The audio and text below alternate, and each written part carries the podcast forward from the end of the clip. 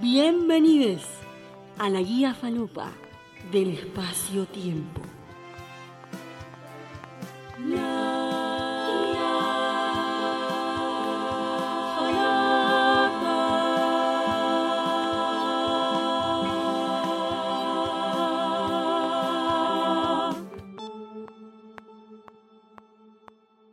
Bueno, ahora que ya pasó la intro, hola, yo soy Santi, editor de este podcast.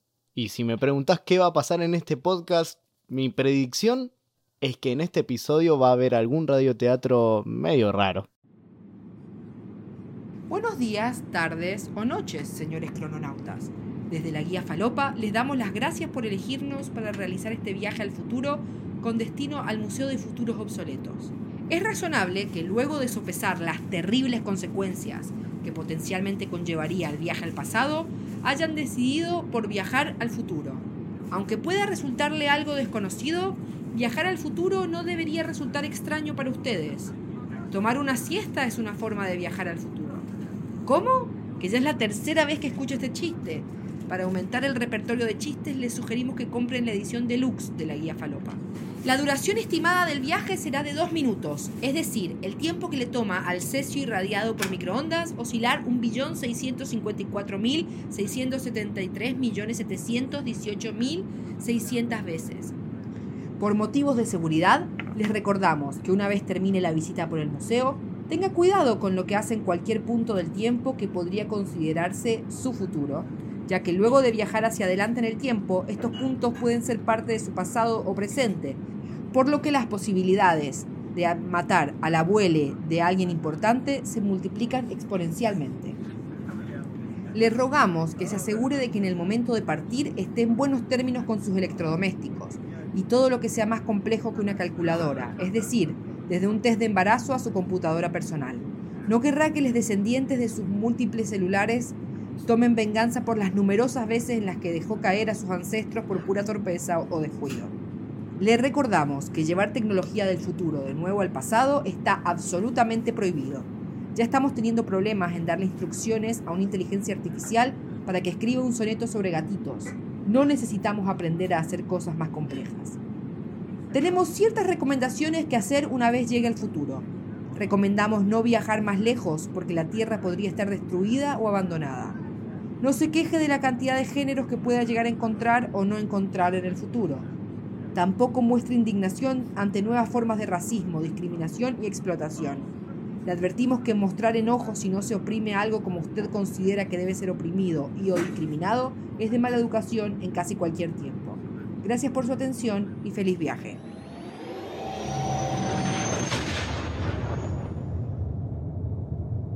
La guía falopa del espacio-tiempo.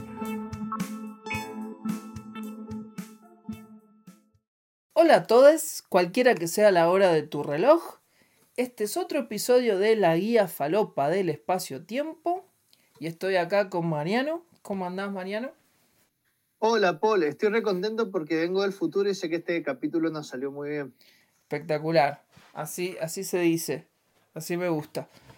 Bueno, hoy lo que vamos a trabajar, lo que vamos a analizar el día de hoy es el futuro, los viajes al futuro y básicamente todo el imaginario relacionado con el futuro en la ciencia ficción y las historias que básicamente se basan en mostrarnos eh, cómo sería el futuro, cómo imaginan sus autores que el futuro se vería o, se, o, sería de diferentes, diferentes razones, de diferentes formas, ¿no?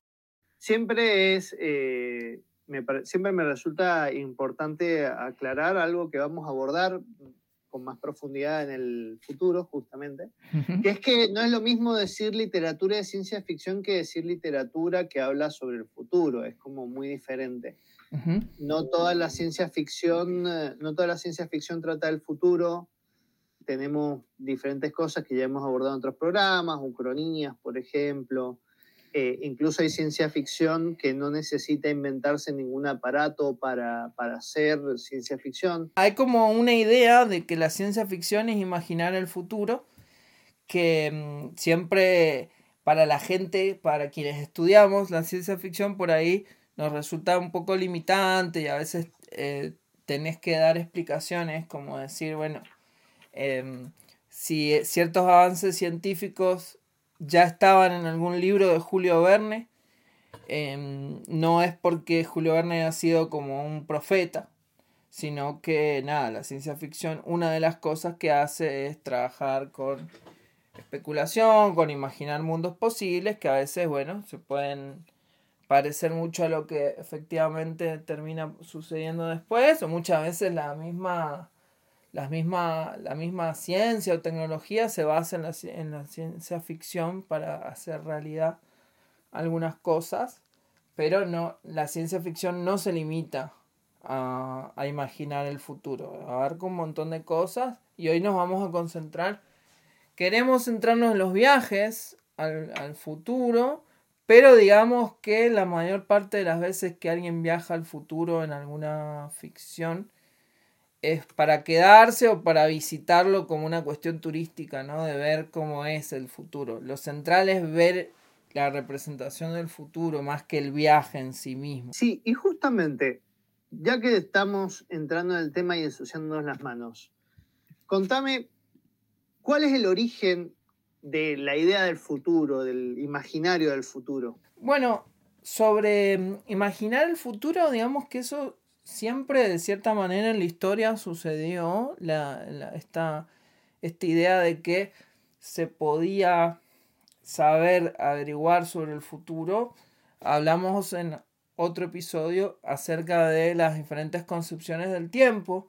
Creo que la concepción más em, cristiana, si se quiere, occidental, de esto del de el, futuro como orientado a un objetivo, em, tiene más que ver, eh, está más presente en esas concepciones esta idea de poder avanzar hacia el futuro y ver cómo es, porque esta concepción lineal del tiempo, en el cual hay un futuro bien claro, Em, ahí se da más esta idea, pero igual en otras concepciones, digamos, en todas las concepciones del tiempo se juega con esta idea o se tuvo la idea que se podía eh, predecir eh, eh, el futuro, poder saber por lo menos cosas quizás más pequeñas, más personales, pero que podés adivinar qué va a pasar.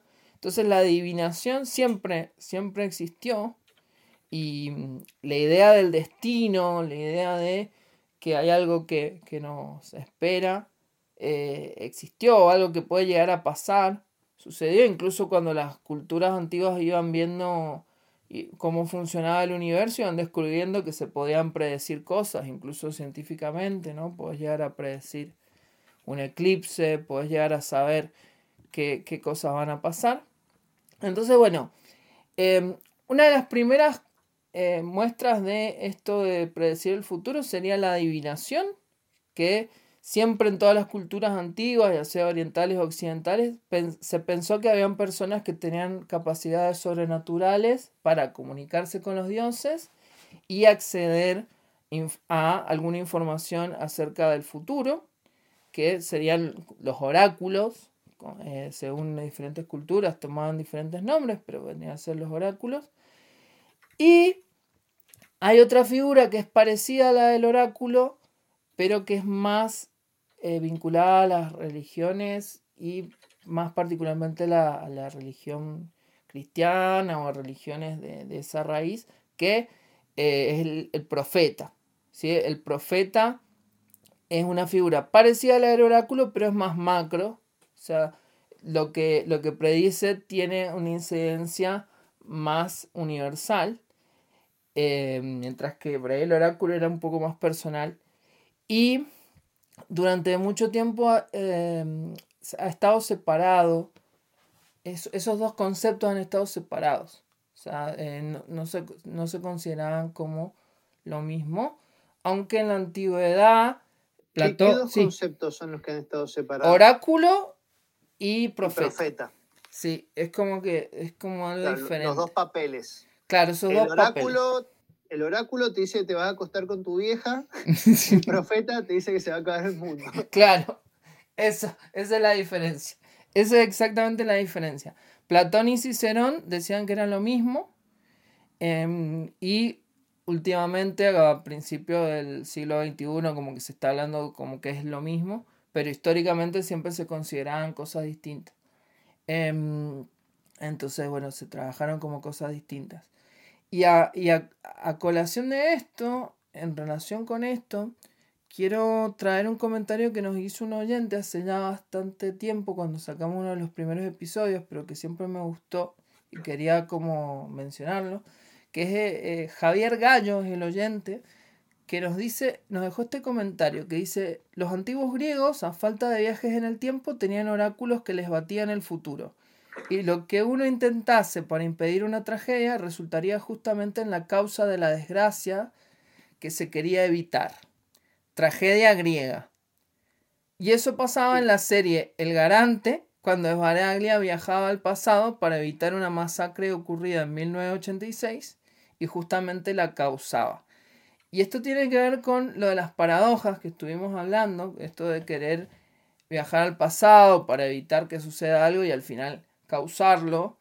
Em, pero también es interesante porque tiene que ver con esto de que en la antigüedad no estaba lo del viaje en el tiempo de esa forma, pero ese tropo de que no puedes evitar el pasado era en la antigüedad no puedes evitar tu destino, ¿no? Entonces tratabas de evitar tu destino, al final lo terminabas causando. Quería agregar que uno de los ejemplos más conocidos de eso es justamente eh, Edipo Rey, que más temprano hizo un chiste al respecto, que bueno, Edipo le, le vaticina, entre otras cosas, que famoso que va a matar a su padre y se va a casar con su madre, se hace todo lo posible para evitarlo y al final sin saberlo hace exactamente esto. Sí, alerta de spoiler, pero en realidad ahí empieza la trama de Edipo Rey. Claro. Es como, ¿qué pasa con eso? Que es la tragedia para mí es la tragedia más, griega más importante que hay. Sí, sí, sí, totalmente. Y es eso, y ni siquiera los dioses eran, ni siquiera los dioses podían escapar o romper este tabú de modificar el tiempo. En las historias más modernas eh, que estuvimos hablando, el tabú es como modificar el pasado, ¿no? Eh, y yo creo que antes el tabú era em, oponerse a tu destino, tratar de modificar tu destino, como que el destino ya estaba em, fijado y bueno, no podías evitarlo, eh, tarde o temprano ibas a terminar en, en, lo que estabas destinado. Y hay millones de historias sobre, sobre básicamente eso. Entonces hay una cuestión ahí de que el futuro también era un tabú en estas historias antiguas. O sea, como que durante mucho tiempo imaginar el futuro no estaba tan bien visto y quedaba reservado para cierta gente. Los oráculos, los poetas supuestamente tenían eh, algún poder eh, predictivo, que incluso hay muchos oráculos o profetas que agarraban eh, textos literarios y los leían en clave profética. Pues se consideraba que había como algún poder misterioso, por ejemplo, en las obras de Virgilio, que las tomaban y las leían de manera Em, como si fueran oráculos. Y eh, los astrólogos también tenían e-, ese poder, ¿no? La astrología era una, como una manera de predecir eso ya desde un nivel, en ya en la premodernidad, como algo de hasta científico, ¿no? Una manera de poder predecir, de tratar de predecir el futuro. Y eh, también dentro de la retórica, una parte de la retórica, digamos que sería el, arte de, hablar correctamente, de poder convencer, que desarrollaron los griegos. Dentro de la retórica, una de las ramas es la retórica deliberativa, que ya estaba en los escritos de Aristóteles y coincidía, eh, consistía en em, pensar en el futuro en el momento de discutir un tema, que es algo que hacemos todo el tiempo. Pensamos, bueno, debatimos este tema tenemos que em, fijarnos qué va a pasar en el futuro con esto. Entonces, el futuro estaba... O sea, sería como adelantarnos a lo que el otro nos va a decir para poder cagarlo. claro. Sí, sí, un poco sí, claro. Es como decir, bueno, ¿qué va a pasar con esto que yo estoy diciendo? Em, tomar en cuenta un poco el, futuro, adelantarse, adelantarse a, a lo que va a pasar. Entonces, el futuro siempre estuvo ahí, pero imaginarlo y desarrollarlo tanto era un poco tabú. Entonces no hay tantas historias imaginando el futuro antes del siglo XVII. Eh, hay, algún, hay cosas, pero no nada así tan como bien claro de imaginar el futuro. Eh, sí habían historias de gente viajando a otros planetas, con otras sociedades y cosas así, pero no tanto en el futuro. Incluso cuando se planteaba una utopía, la utopía era en un país aparte, era como en una isla, ponerle viajar a una isla, no tanto viajar al futuro. Es que creo que no existía una idea como tal de progreso. Claro. En el, en algún momento, en algún programa viejo, yo dije que eso había empezado con la Revolución Francesa, pero no estoy tan seguro. Eh, porque me dijeron que también es más antiguo, que es del medioevo, también creo que... Se va formando. se va formando, yo creo que se va formando eh, la idea, pero es eso, no existía tanto, no estaba tan en el imaginario colectivo la idea de un progreso, de que, bueno, en un futuro íbamos a estar mejor por un avance tecnológico o porque todo iba a decantar, que de todas maneras siempre ha sido la idea de progreso, siempre ha sido una idea muy, muy positiva, que se cae un poco con el tema de la bomba atómica. Claro, ahí es como que sentimos que llegamos al límite de lo que el progreso podía dar y que había que estar un poco más atento a los resultados, pero Em, digamos, esa visión que se está cuestionando mucho acerca del avance científico y demás, em, terminó y está llevando a, terrenos muy complicados en la humanidad y se va construyendo a lo largo de los años y eso en las historias que imaginan el futuro lo vas viendo. La, primera historia em, que, trata, que, que, se ubica en el futuro es recién en el siglo XVII es una de, eh, que se llama Epígono de Jacques Goten, creo que se dice, seguramente lo estoy pronunciando mal, pero es así, eh, que más que una imaginación del futuro es como una historia de romance clásica de amor y de aventuras, pero que está ambientada en el futuro. Y eh, lo ambienta en el siglo siguiente, o sea, es del siglo XVII y lo ambienta en el siglo XVIII. Y no se hace muy, muy, muy no, se hace mucho cargo de lo que, de dónde, de cuándo transcurre, de cómo es ese futuro, qué sé yo, pero bueno, ahí empieza, pero cuando realmente aparecen más historias es a partir del siglo XIX, con, como por ejemplo Julio Verne, que tiene una novela que se llama París en el siglo XXI, que no, nunca pudo publicar, pero que al final se encontró y se, publicó, que mm, ahí, ahí está ambientada en el futuro, y empiezan a aparecer cada vez más historias así, Em, que obviamente tienen como su... Está ese punto de la bomba atómica como, como el momento donde la humanidad dijo, bueno, hemos llegado demasiado lejos, pero después de ese momento también sigue una idea del progreso. Em, quizás la idea es, bueno, la, la, ciencia nos puede hacer mal, pero si está usada, si está en malas manos. Si está en buenas manos,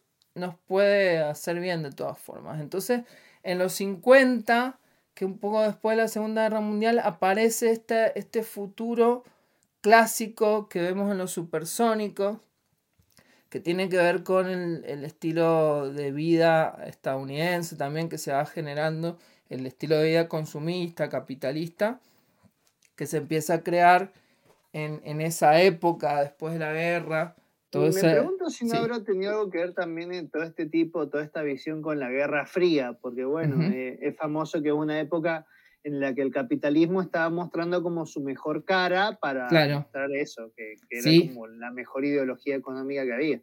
Sí, sí, es totalmente. Entonces también se crea ese, ese futuro, esos futuros que, que están basados bien en el progreso científico y también en el estilo de vida eh, así bien, bien consumista, la vida perfecta que, vemos siempre, que es la que vemos en los supersónicos, que es una serie de los 60, pero que ya demuestra totalmente esos, esos ideales.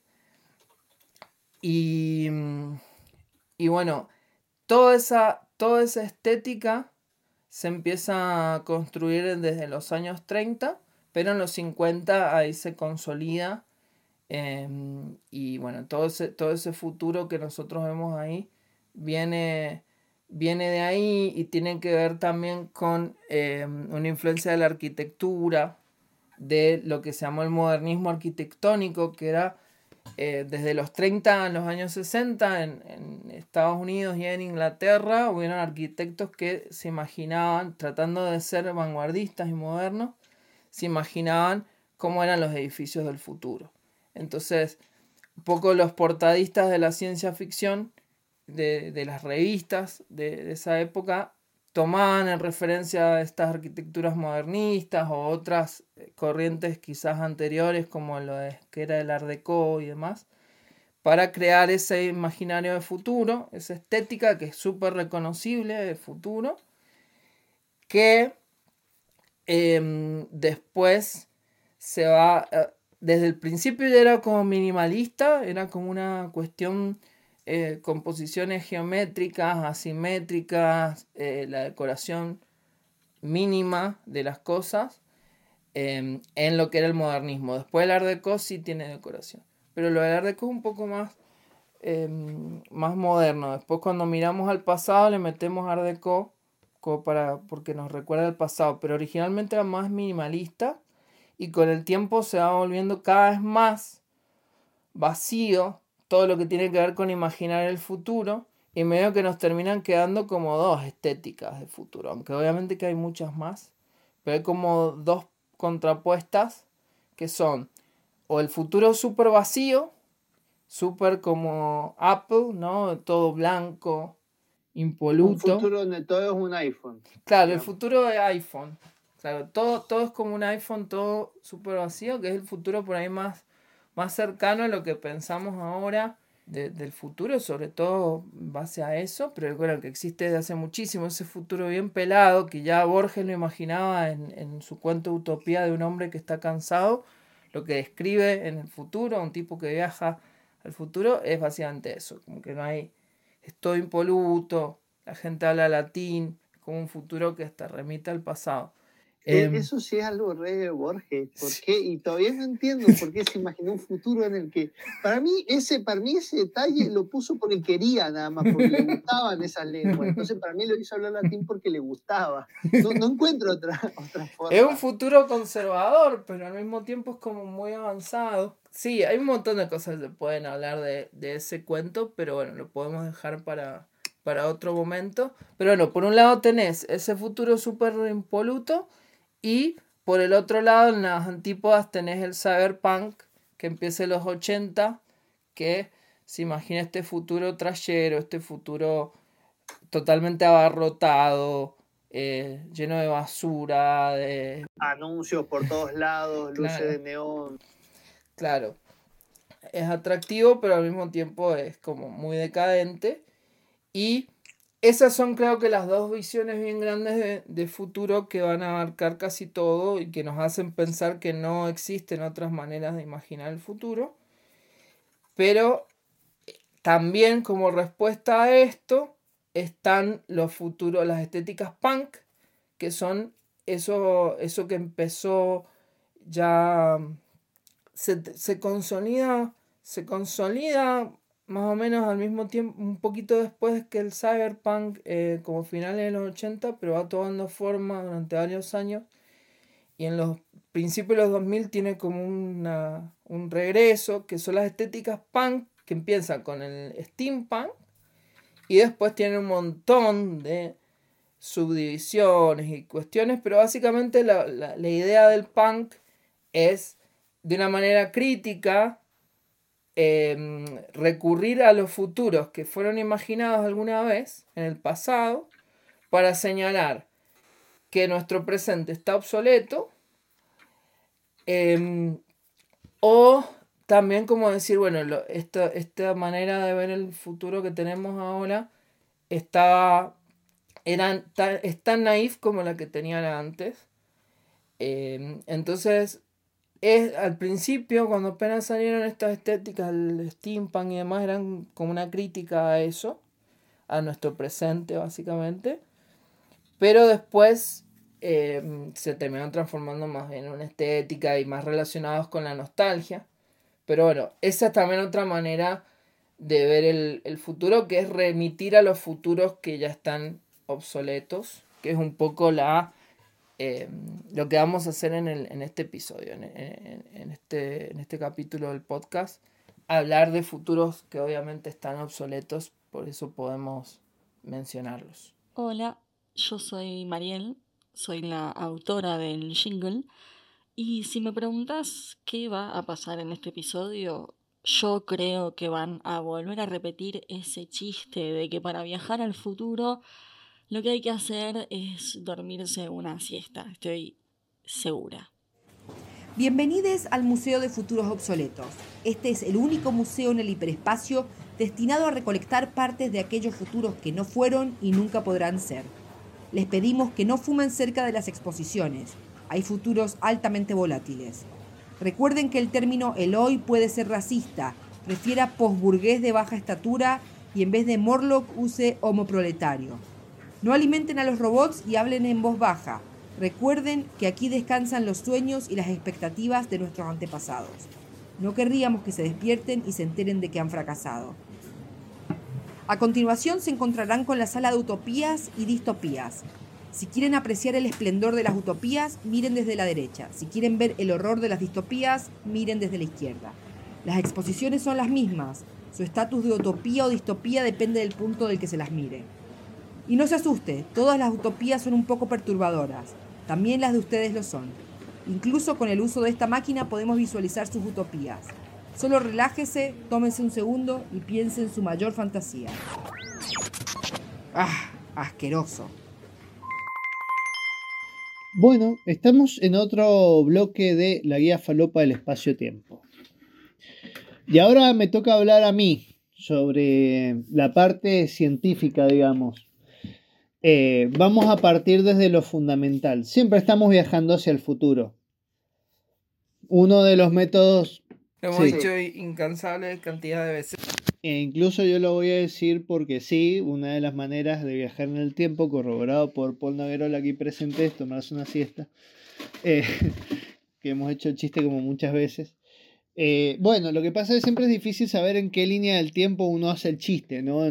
todo esto de viajar y cambiar el tiempo termina como siendo un tanto confuso. Pero bueno, de lo que vamos a hablar es de un científico muy conocido en la cultura pop en general, yo creo que es el, el, científico más conocido del mundo. Hace un cameo, es divertido porque hace un cameo en una novela que es el, el Bosque Oscuro, que es la segunda parte del problema de los tres cuerpos, eh, que me causa mucha gracia porque en un momento dice, el científico se parecía a Albert Einstein, te lo describe y es como, no, el chabón se le ocurrió meter como al, al científico se pareciera a Albert Einstein ahí. Listo, y es como que todos lo conocemos. Eh, es casi como si Albert Einstein hiciera un cameo porque además ah, es como un físico que aparece en el libro. Muy interesante, una novela muy recomendable. Entonces, bueno, empecemos a hablar de Albert Einstein. En 1905, Albert Einstein echa por tierra la concepción del tiempo newtoniana, demostrando las implicaciones que tenía que la luz se comportara como suponían los físicos. Según la relatividad especial, el tiempo es elástico. ¿Qué es lo que pasa? En 1971, los físicos Joel Helef y Richard Keating Suben dos relojes atómicos de alta precisión en unos aviones y los mandan a dar vuelta alrededor del mundo. Cuando, se va a medir el tiempo de los relojes, se dieron cuenta que están atrasados 59 nanosegundos con respecto a, lo que se, a los relojes que se habían quedado en tierra. En otras palabras, el tiempo se mueve diferente dependiendo de la velocidad que tenemos con respecto a la velocidad de la luz. Supongo que la mayoría de los que nos escuchan lo saben, pero la velocidad de la luz es algo que se mueve como muy, muy rápido, eh, absurdamente rápido y creo que es, creo, no, no estoy seguro, pero creo que es lo que se ha demostrado que se mueve más rápido, o durante mucho tiempo era como el límite de velocidad del universo, básicamente. Entonces, mientras más cerca estemos de la velocidad de la luz, más lento va a pasar el tiempo. Esto se considera que es una manera de viajar al futuro. Lo que sí hay que tener en cuenta es que mientras más aceleramos, se requiere mayor cantidad de energía para que algo se mueva más rápido. Y esto como que va aumentando hasta el punto de que para que algo viaje a la velocidad de la luz se requeriría una cantidad de energía absurda y por lo tanto se considera que básicamente puede llegar a ser imposible. Todo esto es partiendo de la teoría de Einstein, ¿no es cierto? Partiendo de la idea de la relatividad especial. Otra manera de, explicarlo es con la paradoja de los gemelos. Por ejemplo, eh, Sal y Sam son dos gemelos, ¿no es cierto? Uno sale en un cohete a la estrella más cercana que cada 10 años luz, al 99% de la velocidad de la luz. Básicamente, si el viaje de ida y vuelta lleva 20 años, el astronauta que salió, digamos que Sam, lo percibe como si fueran menos de tres años. Entonces, al volver, el astronauta que se fue es más joven que su hermano gemelo, que se quedó los 20 años en la Tierra. Entonces, para uno transcurrieron tres años y para el otro transcurrieron 20 años. Bien, esto que me estás diciendo me hace acordar mucho a la película de Buzz Lightyear, no sé si la viste. No, no la he visto. No la, he visto, la quiero ver, pero no la he visto. Es muy triste porque justamente a Buzz Lightyear le pasa eso. Él intenta lograr un objetivo en su, viaje al principio y deja a, sus, a su, principalmente su compañera en, en, digamos, no sé si es la Tierra, pero en la base espacial. Y bueno, cuando, y mientras Buzz Lightyear va intentando hacer lograr su objetivo, el tiempo va pasando y la gente va creciendo y es súper triste. Y es, no sé, a, mí me hace acordar mucho a, a, a, App en el sentido de que esos primeros 20 minutos son lo más, lo más conmovedor que te ha pasado en la vida y después la película no está, no está a esa altura, no está mal, está buena, pero ese, ese momento inicial es increíble y, bueno, y tiene que ver con esto del tiempo y de cómo la percepción del tiempo y el paso del tiempo cambia. Claro. me la vendiste bien, la voy a ver cuando terminemos de grabar, probablemente. bien, para que se den una idea de la cantidad de energía que se requiere para acelerar las cosas, el famoso colisionador de hadrones pudo impulsar, pudo impulsar partículas subatómicas a casi la velocidad de la luz. Las impulsó a un 99,999 999 de la velocidad de la luz. Pero bueno, ustedes han visto lo impresionante e imponente que es el colisionador de hadrones, así que imagínense la cantidad de energía que se requiere para acelerar esas cosas y estamos hablando de partículas subatómicas. Bien, después, la gravedad también se podría usar para viajar en el tiempo. En 1915, Einstein expone la teoría de la relatividad general y a partir de ella se puede observar que el tiempo pasa más rápido en la Tierra que en el espacio. Aunque bueno, es un ritmo que ni siquiera se podría apreciar por los astronautas. Para que sea una idea, seis meses a bordo de una estación espacial equivalen a unos cuantos milisegundos, o sea, de diferencia. Yo tengo un dato random con esto. En 1979, en, perdón, 1976, Robert Besot y Martin Levin lanzan un reloj de precisión en un cohete para ver si se desfasa y comprobaron que se ganó una décima de microsegundo antes de estrellarse en un par de horas. Me encanta cómo, me encanta estos experimentos de, gastar cosas para, para comprobar, para comprobar, o sea, todo un cohete y todo un montón de cosas para que se estrellen para solamente mandar un reloj y ver cuánto se desfasaba. Bien, en 1959 se mide si había una diferencia entre, el tiempo del último piso de un rascacielos de 22 metros y medio y la calle, y se comprobó con un método absurdamente preciso que en el último piso el tiempo corría un 0,000000, bueno, muchos ceros, son como 12 ceros, 257% más lento. O sea, era una diferencia muy muy pequeña, pero había una diferencia. En resumen, los que están en un penthouse viven más tiempo que los que están en la calle. Entonces, ¿qué pasa? Si nosotros pensamos que diferentes cuerpos estelares tienen diferente gravedad, esto se empieza a hacer, digamos, más interesante para mí, por lo menos. ¿Por qué? Porque si pudiéramos, por ejemplo, comprimir la Tierra y aumentáramos su masa, con esta se aumentaría el efecto ralentizador. Entonces, si llegáramos a comprimir la Tierra al tamaño de 9 milímetros, el tiempo directamente se detendría.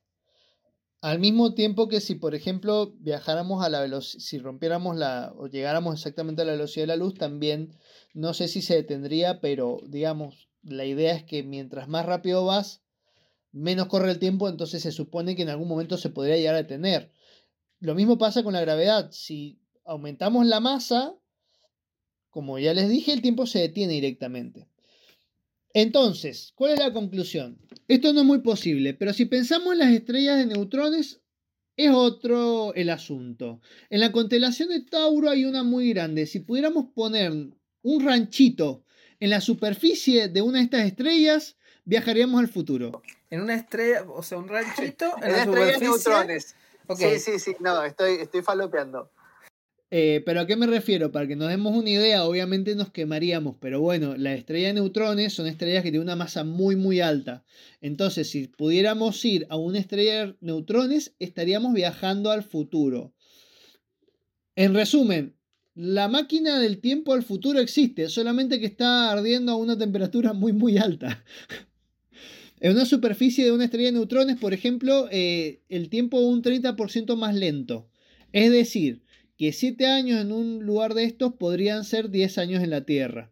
Muy bien, entonces viajar al futuro, no sé, digamos, en este momento, o sea, es, po- eh, es posible, pero obviamente no es posible. Es posible, pero no es viable. digamos. Pero hace pensar que quizás en algún momento, en algún futuro, digamos, pueda llegar a, a ser, porque mm, sabemos cómo, cómo podría, cómo se podría hacer, nada más que no lo podemos lograr, no, no, no está permitido, no, no, no, no lo soportaríamos. Pero quizá en algún momento cambien esas circunstancias y, y se pueda. Es como la más, el viaje más probable, ¿no? Sí, es como bastante interesante porque nos hace pensar en que viajar a otros lugares podría ser más posible, porque si el tiempo transcurre más lento a medida que viajas más rápido. Y también nos hace pensar que si pudiéramos de alguna manera modificar ciertas variables, también podríamos viajar al futuro. Eh, es muy interesante porque muchas veces hemos hablado de que el viaje al pasado parece imposible, pero el viaje al futuro, al contrario del viaje al pasado, parece muy posible. Lo, lo único que, digamos, las aplicaciones de esto también son, como suele ocurrir con las cosas posibles, son mucho más mundanas, son mucho más, o sea, existen, existe una manera en la que nos proyectemos, pero no son tan espectaculares como nada, ir y matar a nuestro abuelo. Claro. No, pero podría suceder porque siempre está esta frase, creo que era de Stephen Hawking, que decía, si se pudiera viajar en el tiempo, ¿por qué no están esos viajeros eh, del futuro entre nosotros? Pero podrían haber viajes, o sea, si a partir de un punto se descubre el viaje en el tiempo, a partir de ese punto en adelante podrían empezar a aparecer los viajeros del, desde el Del pasado. Claro, como que a partir de cierto punto sí existe. No lo veo tan, tan poco posible. Em, incluso puede hasta que no sea la gran cosa en un momento. Es como, eh, nada, viajar. Es como si pudieras eh, meterte en un freezer y, a- y abrir y salir y sa- estás en el futuro. No sé incluso El- cuánta gente quisiera hacerlo, digamos. En la novela esta que yo nombré más temprano, en el, el Bosque Oscuro, eh, que es la segunda, lo vuelvo a decir por la duda, la segunda de la trilogía de los tres cuerpos, em, hay una especie de viaje al futuro que tiene que ver con la criogenia. Es, eh, lamento si sintieron que les spoilé, pero es un spoiler mínimo. Es como un, un aparato que hay en algún momento. Hay un aparato que tiene que eh, hay una teoría, se desarrolla una teoría con respecto a eso de la criogenia. Y, eh, y por lo tanto, bueno, eso, se plantea la idea de que se podría llegar a viajar al futuro. Claro, la, la criogenia, explicamos, es esta idea de que te, te podés congelar eh, para viajar al futuro y que supuestamente habría hecho Walt Disney, por ejemplo. Eh, Hay un montón de leyendas sobre eso. Dicen que estaba guardado, pero se, Se congeló hace un montón de tiempo. que, que la empresa que lo tenía descongelado, eh, o sea, lo tenían, lo tenían congelado muerto igual, claro, pero que lo tenían congelado y nada, que en algún momento la empresa quebró y que hubo el Disney ahí descongelado. sí, vayas, vayas a ver. eh, Es el mismo, es el mismo viaje al futuro que hay en Futurama. Claro, claro, claro. Eh, Frey viaja a Futurama justamente porque se, se queda congelado y en algún momento se pensó, bueno, creo que es algo que le gusta mucho a Magronin esa idea de la criogenia porque también aparece en el capítulo ese, en otro capítulo de Los Simpsons, de mm, Jasper, ¿no? El viejo que también se congela. Creo, cree que Sí. está congelado, que se que ha viajado al futuro. Sí, le debe gustar la idea. Pero bueno, también eso sería alguna o, otra forma de viajar al futuro que es gracioso porque no, no es tan divertido como comprimir la Tierra a tamaños absurdos, pero sería, tendría, al fin y al cabo tendría las mismas aplicaciones. O sea, si podríamos llegar a manipular alguna de estas variables para viajar al futuro, sería casi lo mismo que si nos congeláramos, básicamente. Y bueno, y otra cosa que creo que es importante mencionar ahora que hemos hablado de todas las visiones de futuro que han existido en la ciencia ficción, en diferentes expresiones artísticas, em, eh, lo, lo que siempre se habla, lo que muchas veces se llega a la conclusión cuando hablamos de los futuros, es que el avance científico es mucho más fácil de prevenir y de mm, imaginar y de predecir, ¿no? Que el avance social. Y eso es algo que una vez escuché hace poco que lo puso mm, eh, Tomás Balmaceda, el Capitán Intriga, arroba Capitán Intriga, que es un filósofo, podcaster eh, muy conocido, em, que él hablaba justamente de eso, de que mm, cuando hablamos de inteligencia artificial o de diferentes avances que están viniendo, vos podés predecir lo que pueden llegar a hacer esas máquinas, pero no podés predecir eh, cómo, va, cómo a actuar el humano frente a eso. Eh, por ejemplo, Pablo Capana, filósofo, eh, investigador de la ciencia ficción, en su el ensayo donde por primera vez se habla en español sobre ciencia ficción, que es el sentido de la ciencia ficción, ahí menciona una de las primeras novelas de ciencia ficción que se llama Ralph 124C 41 más, en la cual aparece un personaje que le habla una mina y eh, está fumándose un puro mientras le va explicando los grandes avances científicos y nunca se imaginan, dentro de su imaginario futuro, nunca se imagina eh, el, el autor de esta historia que la mina podía fumar. O sea, es como existen los grandes avances, la tecnología avan- avanzadísima, pero la mujer no, no fuma. Em, entonces, bueno, eso es importante también porque muchas veces cuando hacemos este ejercicio de imaginar los futuros, nos estamos olvidando de lo más impredecible que es el ser humano. Y por eso ahora que estamos un poco viviendo el futuro a través de las inteligencias artificiales que se nos vienen encima, como que hay un montón de hipótesis de qué va a pasar, si van a reemplazar a los humanos, van a hacer el trabajo de los humanos. Em, y hay un montón también de comentarios al respecto, como de gente diciendo, bueno, el, por más de todo lo que ha pasado, el derecho de autor sigue, sigue teniendo la misma vigencia que hace 300 años. Em, entonces, por ahí, por más de que la tecnología avance y demás, hay muchas cosas que, que seguramente no, no van a cambiar o, o todavía no sabemos realmente qué va a pasar, qué, cómo va a reaccionar el humano ante la, la tecnología. Hola, soy Angie, soy la locutora de este podcast. ¿Qué va a pasar en este episodio? Yo creo que lo más probable es que me den muchísimo diálogo, como en todos los episodios realmente. Si pasan por esta puerta a la izquierda podrán ver el que ahora llamamos steampunk. No se confunda, no son los engranajes y la tecnología victoriana lo que demuestra que esto que ven es steampunk. Lo que lo hace realmente steampunk es que haya alguien afuera quejándose de que no es verdadero steampunk. A la derecha podrán apreciar el Atom Punk, Mantengan brazos y piernas lejos de los mutantes.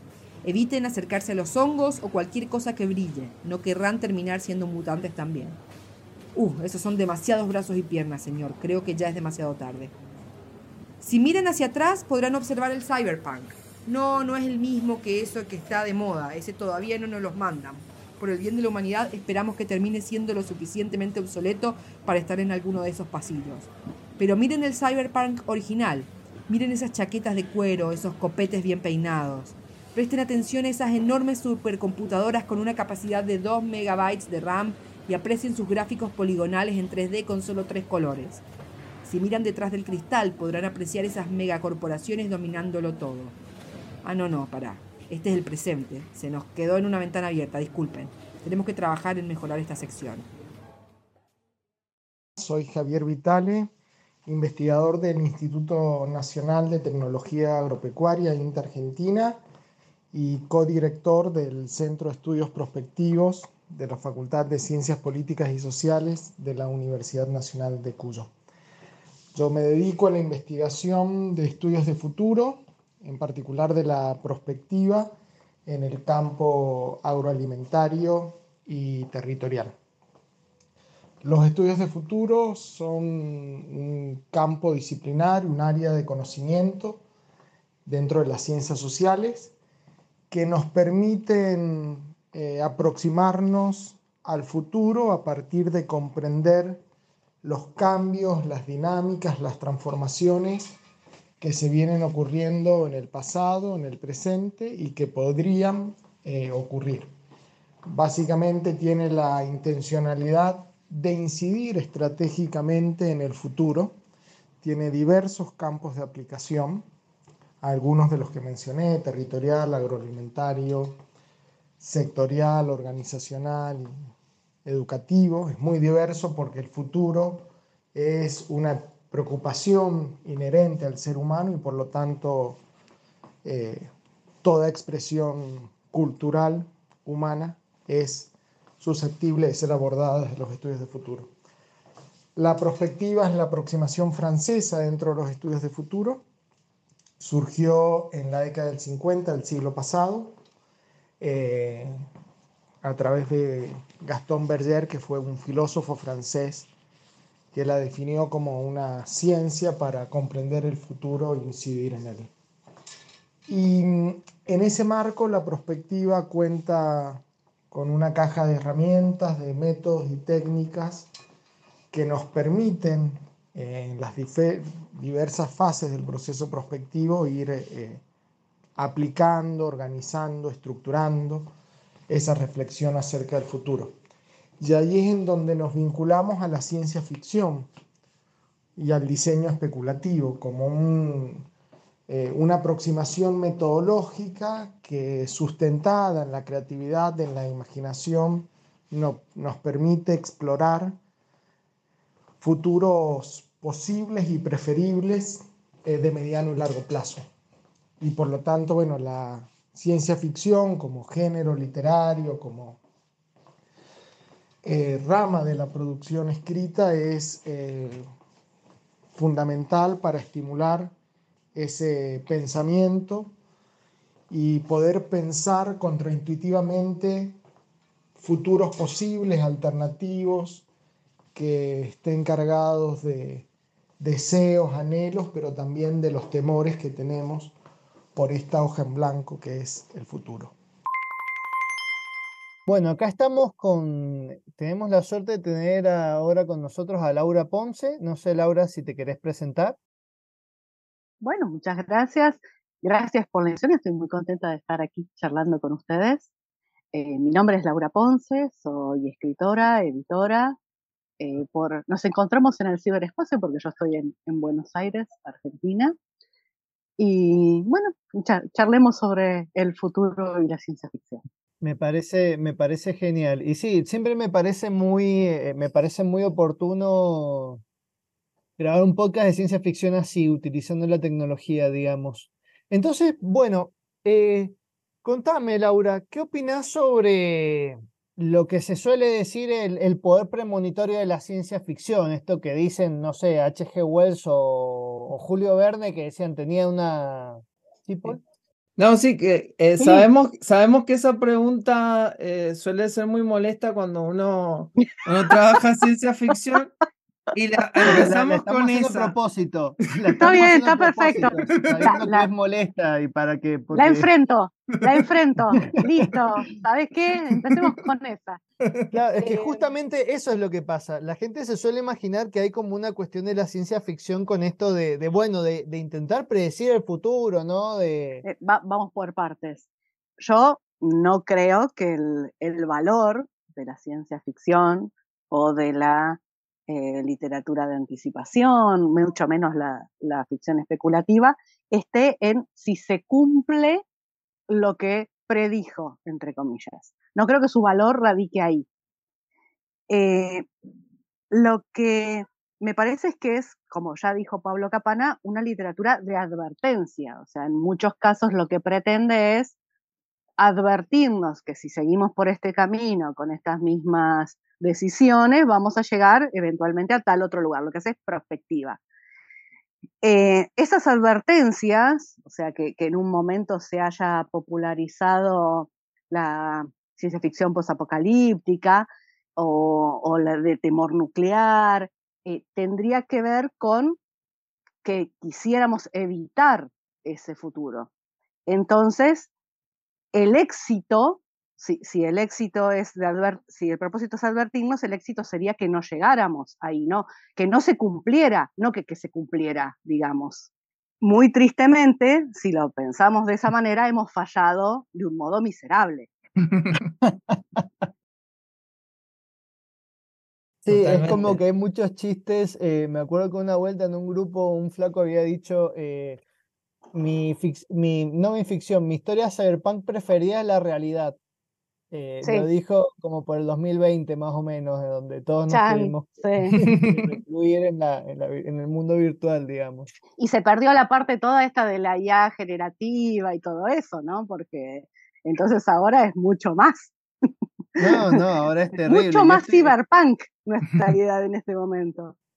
Totalmente. Yo estoy intentando rastrear, hablando de ese tema, estoy intentando rastrear un cuento que creo que era de Asimov, donde lo que pasaba era al revés. Descubrían cómo hacer las cosas sin inteligencia artificial. Empezaba con un científico que descubría cómo sacar las cuentas mentalmente, sin usar una calculadora. Qué grande. No, no me acuerdo del cuento, no, no me acuerdo. Entonces, bueno, estabas hablando de esto de esta propiedad predictiva, entonces quizás em, el valor de la ciencia ficción, además de en la advertencia, lo podemos encontrar quizás en, en imaginar, en la posibilidad de poder imaginar estos futuros, ¿no? Y poder Sí, plantear. yo creo que antes de, de hablar, no sé, del propósito de la ciencia ficción, yo pienso que en términos de Spinoza, podríamos decir que hay una potencia. La ciencia ficción tiene una potencia. Esa potencia, que puede derivar en múltiples formas de, de agenciamiento, eh, podemos decirlo, eh, entre otras cosas, en- entre otras propiedades maravillosas, está esta de crear otros mundos y de servirnos como, como mesa de trabajo, como espacio en el que se pueden trabajar y poner a prueba ideas, teorías, eh, mundos posibles, líneas de fuga. Hoy en día es imprescindible pensar en líneas de fuga. Hoy en día en que el mundo está tan consolidado, por lo menos el mundo en el que vivimos nosotros está tan consolidado como único mundo posible, como nos es tan difícil imaginar un futuro que sea otra cosa, nos es tan, tan, tan difícil imaginar otras opciones, eh, ahí es donde la ciencia ficción juega un rol preponderante, po- con esas posibilidades de, de banco de prueba, de imaginar otros mundos y de proponer líneas de fuga. Sí, creo que la- las líneas de fuga son muy importantes y a mí me parece también eh, personalmente que es un poco difícil decir cuál es el propósito de la ciencia ficción porque, bueno, no dejamos de hablar de producciones artísticas Total. y, ah, y hablar de producciones artísticas es como un tanto complejo encontrarle, digamos, una, una utilidad puntual, más allá de que, bueno, es esto, lo que se suele, lo que se suele dar en la escuela secundaria es esto de que el arte tiene la función, lo que se llama la función poética, entonces que en realidad es el mensaje por el mensaje mismo, pero, pero sí está bueno eso de, de las líneas de fuga de la ciencia ficción.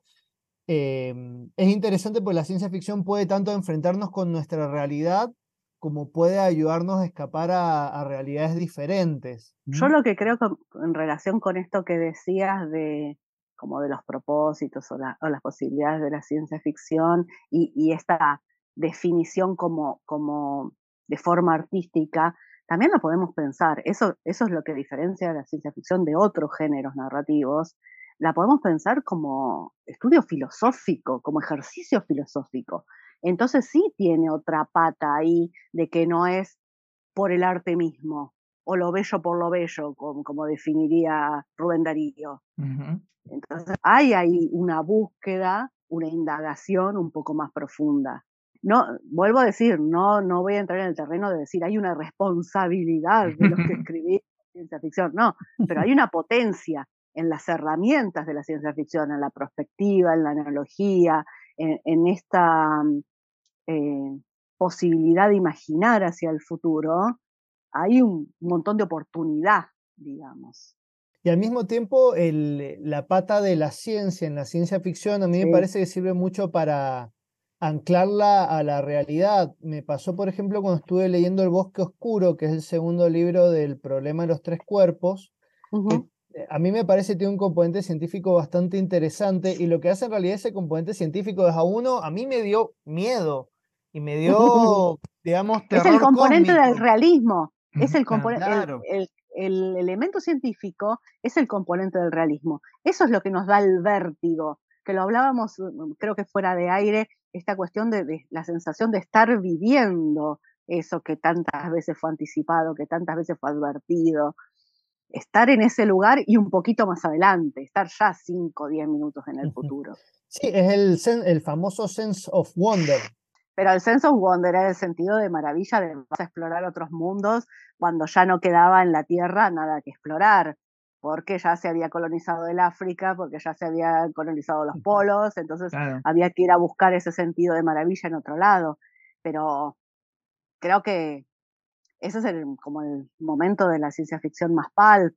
Después, e, ese, esa confianza en la ciencia como, como elemento racional de anclaje en la realidad tiene una base positivista, o sea, de cuando se pensaba que la ciencia solo iba a traer cosas buenas. Ahora somos muy críticos también respecto a eso. Y también creo que estamos bastante alejados de esa idea de, de la ciencia como, como verdad sacrosanta en la que no, esto es una, un axioma, es una cosa inatacable, no hay política acá, cuando ya sabemos que eso no es así. O sea, creo que, que hemos perdido la inocencia en un montón de sentidos respecto a eso. Sí, totalmente. Sí, eh, eh, y está eso de, bueno, eh, como estudiantes de humanidades, siempre hablamos de que la ciencia muchas veces también es otro discurso y que incluso dentro de la ciencia hay diferentes formas de encarar un tema. O sea, sin ir más lejos, eh, es el famoso, mm, era el teorema de la incertidumbre, que era que el sujeto modificaba el material analizado. No me acuerdo si se llama teorema de la incertidumbre, era el teorema de la incertidumbre. Entonces, eh, digamos, está un poco eso y lo lindo también, bueno, hay muchos autores que, que exploran esa idea de, de, bueno, de, las distintas, de los distintos modos de abordar la ciencia, o bueno, que es la ciencia incluso o hasta dónde podemos llegar. Eh, hace poco leí un cuento de Úrsula Leín que era muy interesante, que hablaba que empezaba con que encontraban poemas de una hormiga que había escrito una semilla. bueno, entonces empecé a explorar todo eso de, bueno, cosas que no podemos concebir y hasta dónde puede llegar la ciencia y enfocado en el arte, incluso en el estudio artístico. es, un cuento muy interesante. Sí, y, creo que... Sí, dale, dale. No, justamente pensaba en Úrsula. Ay, me encanta que nos entusiasmemos y queramos hablar los tres. Pero eso está buenísimo, que pase. Sí.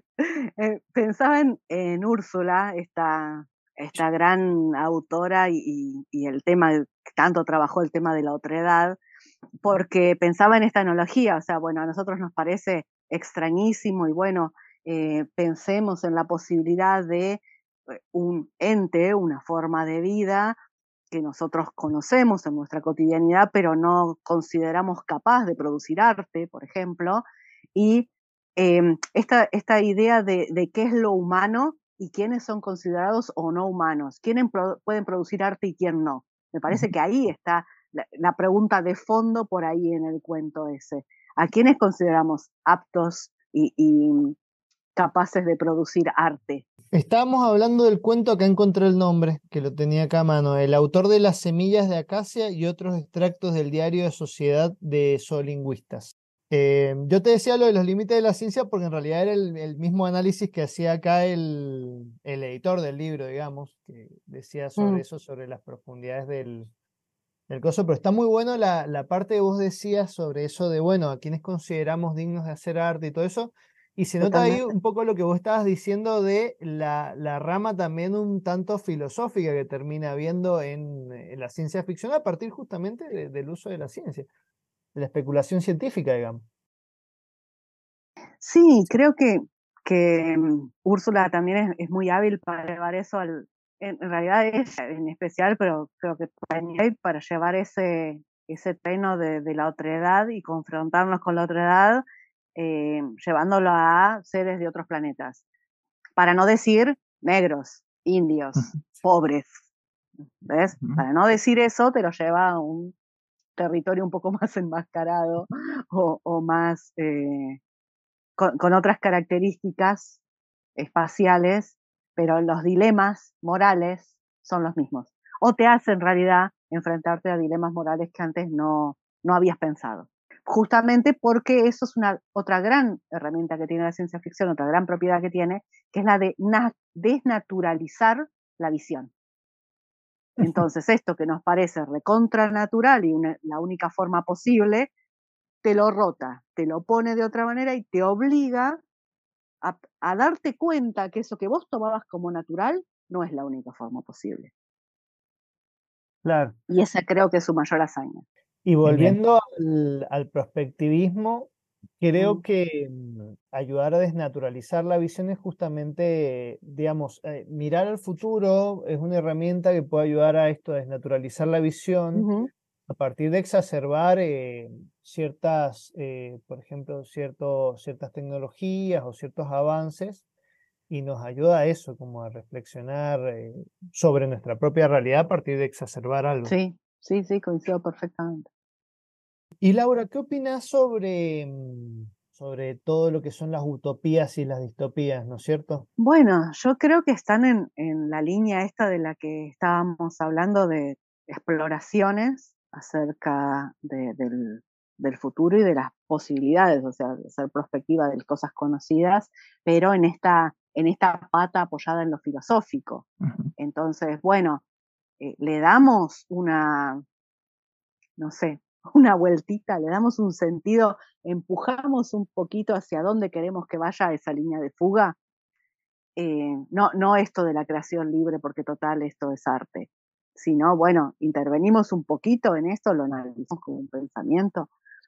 Y, creo que hay una gran necesidad de ciencia ficción utópica en este momento, de creación de, de otros futuros posibles venturosos, porque eh, hubo, no sé, de los 2000 para acá, empezó con el efecto de, los zombies, los zombies puestos de moda, pero después siguió con el tema de la distopía y como que se instaló que la única idea del futuro es distópica. Está bien, la realidad no acompaña, ¿no? O sea, la realidad que estamos creando es de ecocidio, de desastre climático, o sea, lo que estamos viviendo acá en Argentina con las quemas de bosques, con las quemas en los humedales, eh, es, terrible. Entonces, es cierto, la realidad no nos ayuda mucho a pensar que hay otros futuros posibles y parece que si pensamos un, futuro que no sea terrible, lo estamos tiñendo de rosa. Estamos siendo estúpidamente optimistas. Eh, bueno, tratemos de ser eh, optimistas pero no estúpidos, ¿no? Entonces, tratemos de generar opciones para ese futuro. No digo que sea fácil, porque la verdad es que el sistema nos está llevando a lugares terribles. es como una bestia ciega. No, no quiero decirle que las bestias eh, no tienen estos problemas. claro. Eh, es un como un artefacto ciego que va. Y, ni siquiera es un, el, capitalismo me refiero, ni siquiera es un, un sistema que nosotros podemos pensar, eh, bueno, no se va a destruir a sí mismo. No, no, va, va a chocar la calecita, ¿entendés? No, va y va y va y se persa y, cada vez más en sus, en sus maquinaciones y nosotros estamos como ahí adentro siendo triturados. Entonces es imprescindible pensar en otras posibilidades. Y justamente hablando de esto de, las posibilidades del arte y posibilidades que quizás no pensemos, este lo traje para mostrarlo, El fin de la era fármaco-pornográfica, que es ciencia ficción utópica en poesía. Es un libro de poesía de ciencia ficción utópica, que imagina no solo un fin del mundo, no se detiene a pensar en cómo va a ser ese fin del mundo, si bien se explica cómo ocurrió, sino en cómo va a ser ese reseteo. ¿Cómo puede ser ese después? Bueno, hay un fin, esto que conocemos se termina. ¿Cómo podemos hacer para que lo que venga no sea igual que esto, sea otra cosa, mejor.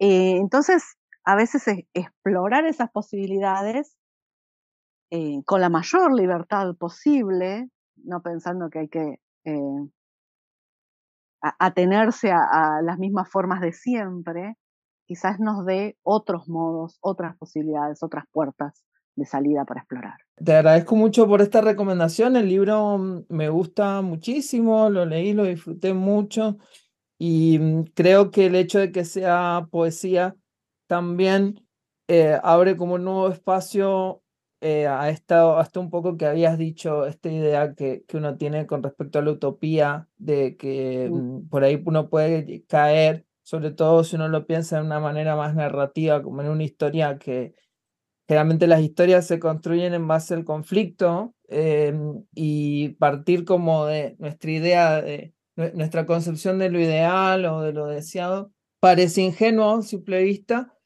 Y el género de poesía creo que funciona muy bien porque no tiene ese, no, no tiene esas esas imposiciones, no tiene por qué tener un conflicto, no tiene por qué tener un clímax. Permite que justamente algo que quería mencionar que, que vos pones acá, que creo que es como una nueva una función de la ciencia ficción que no siempre hablamos, no es nueva, pero que además de esto de advertirnos e imaginar futuros, también es como una manera de practicar futuros, ¿no? Futuros deseados, en este caso. Ponerlos a prueba, como, como hace Úrsula con, con los desposeídos. Dice, bueno, hay estas dos sociedades. Y no te pinta que, que la de Anarres la luna eh, eh, anarquista de Anarres, eh, es todo rosa y son todos re felices. No, hay veces que la pasan recontra mal, pero resuelven los conflictos de otra manera. Lo que hace es proponerte una alternativa y dejarte pensando en esas otras posibilidades. Está, muy bueno lo que está diciendo, está muy bueno. Me gusta esto de, de pensar alternativas y de pensar futuros positivos porque o sea, es una analogía muy barata y voy a pecar de, de sonar como una, un autor de libros de autoayuda, pero si no sabemos a dónde queremos ir, no vamos a llegar a ningún lado. Tal cual, tal cual. está lindo salir a explorar. Lo que pasa es que vivimos en un sistema que ha constreñido un montón las posibilidades, que ha reterritorializado un montón de luchas, que ha vuelto eslogans, que ha comercializado un montón de, de conceptos ideológicos, los ha subsumido al sistema, los ha vuelto algo que puede ser comercializado. Entonces, eh, es difícil salir de ahí, nos va a costar y tenemos que usar todas las opciones posibles para imaginar esa salida. Sí, o sea, hay tanto en juego que, hay que hacer todo lo que podamos, incluso imaginar es como importantísimo. Pero hoy en día, imaginar otras posibilidades es un acto de resistencia es no estar totalmente subsumidos por este sistema, habiendo perdido toda la esperanza y haber sido ganado por la empatía, porque vivimos en un, estado de autoexplotación tan grande que ese momentito que nosotros le, le distraemos del tiempo productivo, entre comillas, para pensar en otras opciones, es un gesto de resistencia. Sí, es muy interesante. Está bueno. Y contanos, eh, ya que estamos hablando de estas eh, visiones positivas, nos nombraste un libro. ¿Qué otros libros nos eh, recomendarías? repita- repitamos el nombre porque creo que no quedó tan claro. Estamos hablando de El fin de la era farmacopornográfica. Ujú. Es El fin de la era farmacopornográfica. Su autora se llama Paula Irupé Salmoiragui. Es escritora, poeta, académica y ella de hecho la quiero recomendar mucho un, un trabajo que, eh, un proyecto de investigación que lleva hace unos cuantos años que es el camino de la heroína. O sea, otras variantes, otras formas de contar que no sean el camino del héroe. Está muy emparentado con el ensayo este de Úrsula o sea, va por ese mismo camino, quiero decir, el ensayo este de Úrsula de, de la bolsa de la ficción. Así que lo quiero recomendar mucho, mucho, mucho. Genial. Y ah, ya que estamos en recomendaciones, sigo con mi pregunta. ¿Qué otras, eh, tenés algunas otras utopías que se te ocurran para recomendarnos así de, las que has visto? Mira, eh, lo que he visto es, por ejemplo, hay un libro ahora que salió hace relativamente poco que se llama La canción detrás de todas las cosas, que es de Gabriela eh, Damián Mirabetes, una mexicana, que este es su primer libro de cuentos, pero ya lleva tiempo publicando. Es un, un libro extraordinario. Son cuentos, pero tienen un- un hilo cuasi de novela, y hay una, una exploración ahí respecto a otras formas de vincularnos con el mundo, o sea, con, con nuestro mundo material, el mundo que está a nuestro alrededor, y, y a partir de ahí pensar otras posibilidades. No indaga tanto el futuro, sino lo que abre son como otras posibilidades de pensar el presente para actuar a partir de ahí. Y eso me parece súper interesante. Bien, eh, la verdad es que personalmente me parece que cerrar con lo de las utopías sería genial, pero me gustaría aprovechar para preguntarte, bueno, la cara de la otra moneda, que medio como Sí. que lo estamos hablando fuera del aire, sobre las distopías, sobre esta ciencia ficción prospectiva que intenta advertirnos sobre el futuro. ¿Qué opinas de las distopías? Mira, eh, a veces en, la, en los relatos utópicos hay una distopía, es la semilla de una distopía, ¿sí? Porque es, bueno, este sistema es maravilloso hasta que se rompe, ¿sí? Es, lo que vemos en Mundo Feliz, o sea, los que viven dentro de la ciudad, dentro de esa estructura con soma, si sobre todo si sos un alfa, eh, sos re feliz ahí adentro y para vos es una utopía. Claro, el salvaje vive afuera en la reservación, entonces para él no es tan utópico el asunto, ¿entendés? Entonces, creo que las distopías son interesantes si, como advertencia y, y que puede indagar uno a partir de eso. También esto que hablábamos fuera del aire, eh, con respecto a que nos viene, se nos viene respirando en la nuca, ¿no? Ya nos, nos pasó la distopía en un punto. El próximo libro que, que voy a publicar con mi editorial, que, que ya eh, la idea era publicarlo, presentarlo ahora en la feria, pero distopía de, de corrida cambiaria en Argentina, entonces no, esa distopía que estamos viviendo ahora, entonces no va, no va a salir ahora, pero es la novela 8 grados centígrados de Juan Cimeran, que él escribió hace 10 años, hace 10 años, y narra nuestro estado de cosas de sequía prácticamente al dedillo. Es Mm. una Argentina, eh, bueno, todo un mundo, ¿no? En el que ha aumentado la temperatura justamente 8 grados centígrados, muchas partes del territorio argentino se han convertido en desérticas. La única agua potable que queda es la de los acuíferos. Lo único que se cultiva en, en suelo argentino es soja. Eh, el único alimento, digamos, que está disponible para la mayor parte de la población es soja, texturizada con distintos sabores, con distintas cosas, pero es soja. Y la proteína se produce en criaderos, que son como estos criaderos de, cerdos chinos que ahora están trayendo tremendos problemas en, en todos los lugares donde se han instalado, hoy en la actualidad, él lo imaginó hace 10 años, y en estos criaderos se, produce industrialmente eh, un animal híbrido que se llama chig, que es mezcla de pollo y cerdo, chicken y pig. Entonces es un chig. Y se, y se cría en estos, eh, estos establecimientos gigantescos en, en, gran secreto industrial. O sea, nadie ha visto un chig, nadie sabe cómo es.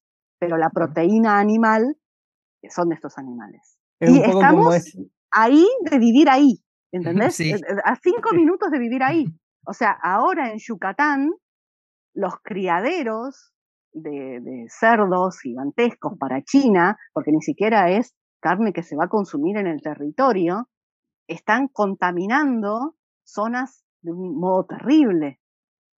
Y, o sea, nos dejan los desperdicios y la carne se la llevan ellos. O sea, son productos para exportar, o sea, es extractivismo. Vivimos ahí.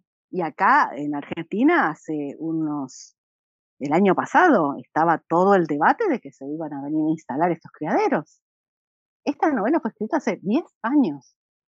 Entonces pensemos cómo la distopía se nos está cumpliendo. Y eso que parecía hace 10 años lejísimo, una locura, nosotros hemos vivido este verano en, Argentina temperaturas récords, sequías récord. Sí, sí, e, es, preocupante, me, me, causa gracia todo lo que contaste. O sea, por un lado me preocupa un montón de, me preocupan un montón de cosas de las que dijiste, por eso está, es medio raro abrir con, me causa gracia.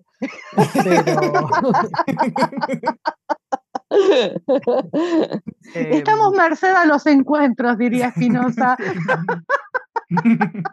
Em, pero es no, no, terrible. E, es, verdad que eh, es terrible todo eso. Y bueno, tenemos que leer. Yo creo que, como estamos hablando, tenemos que leer las distopías como eso, como bueno, ver eh, qué camino estamos siguiendo, qué es lo que estamos haciendo mal, que, que suene como una especie de, de alarma cuando reconocemos ciertas cosas. Hay también hay muchos chistes en internet en los que se habla mucho de, de esta cuestión del cyberpunk que se ha puesto de moda y también se ha cumplido un poco con la inteligencia artificial, internet Yo y todo que eso. Ese es un, un, riesgo muy grande de cuando se ponen de moda estas cosas y nos bombardean y hay 800 películas de zombies y 800 películas de distopía como La carretera de McCorman, ¿entendés? Y hay todo es así se naturaliza la idea de que es el único futuro posible. Y junto con esa naturalización viene la resignación, porque ¿qué vas a hacer si es el único que viene? Es muy peligroso eso. Sin duda, ahí está la otra parte también de, que se propaguen solamente un tipo de, de futuros, ¿no? Tal cual, sí. Por eso la necesidad de otros mundos posibles. Sí, de otros mundos posibles y otros relatos también, porque, bueno, se habla mucho, que también tiene que ver con el tema, por ejemplo, la, la serie esta de animación de ciencia ficción cómica, Ricky Morty, que tiene un mensaje muy nihilista, que se puso muy de moda en una época, y es como, bueno, sí, está bien el nihilismo, pero también necesitamos otro tipo de relatos, y no solamente pensar que, ah, mira, somos re inteligentes porque nada, sabemos que todo está horrible. Porque no creemos en nada. Somos re inteligentes porque no creemos en nada. Los tontos creen. Bueno, tampoco digo que abracemos cualquier causa, ¿no? Sobre todo por esto que decía antes, mucho ha sido reterritorializado, mucho ha sido subsumido por el sistema. Se vuelven eslogan, se vuelven cosas que están de moda, se vuelve tu cara en una remera, cuando era, vamos a prender fuego.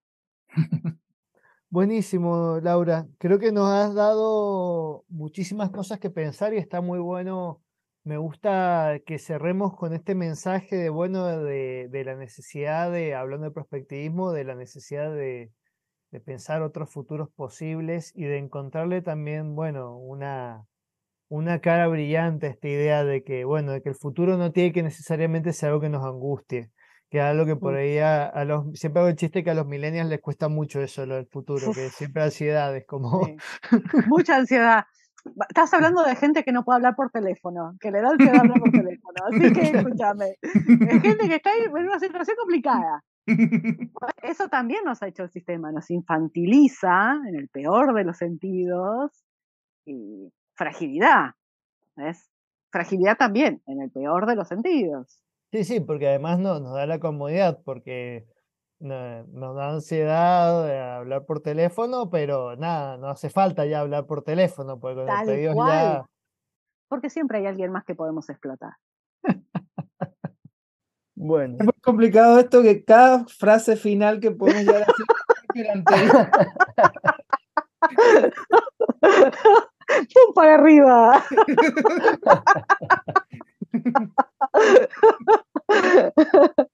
Buenísimo, Laura. Está muy bueno lo que, lo que hemos estado hablando de- del futuro.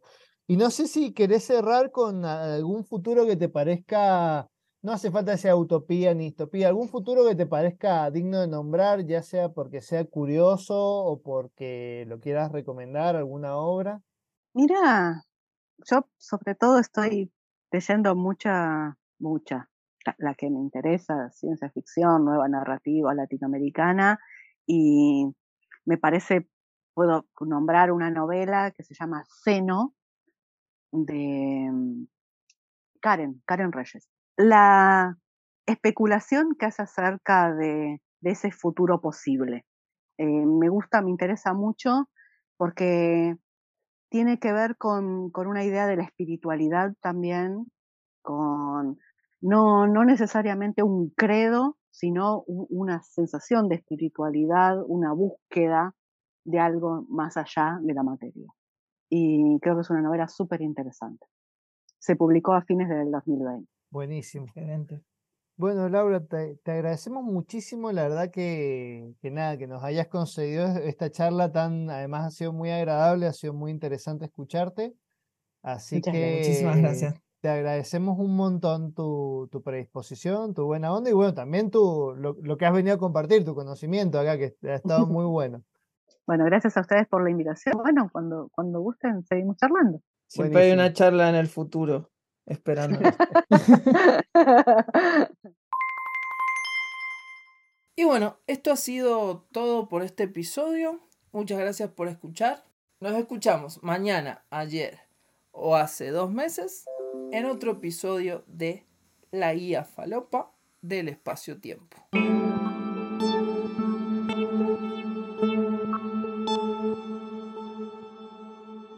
La Guía Falopa del Espacio-Tiempo es una producción de Nerds.ral. La producción es de Pono Derón y Mariano Rosales. La locución es de Angélica Jiménez. La edición Santiago Pereira. La música es de Pono Verón.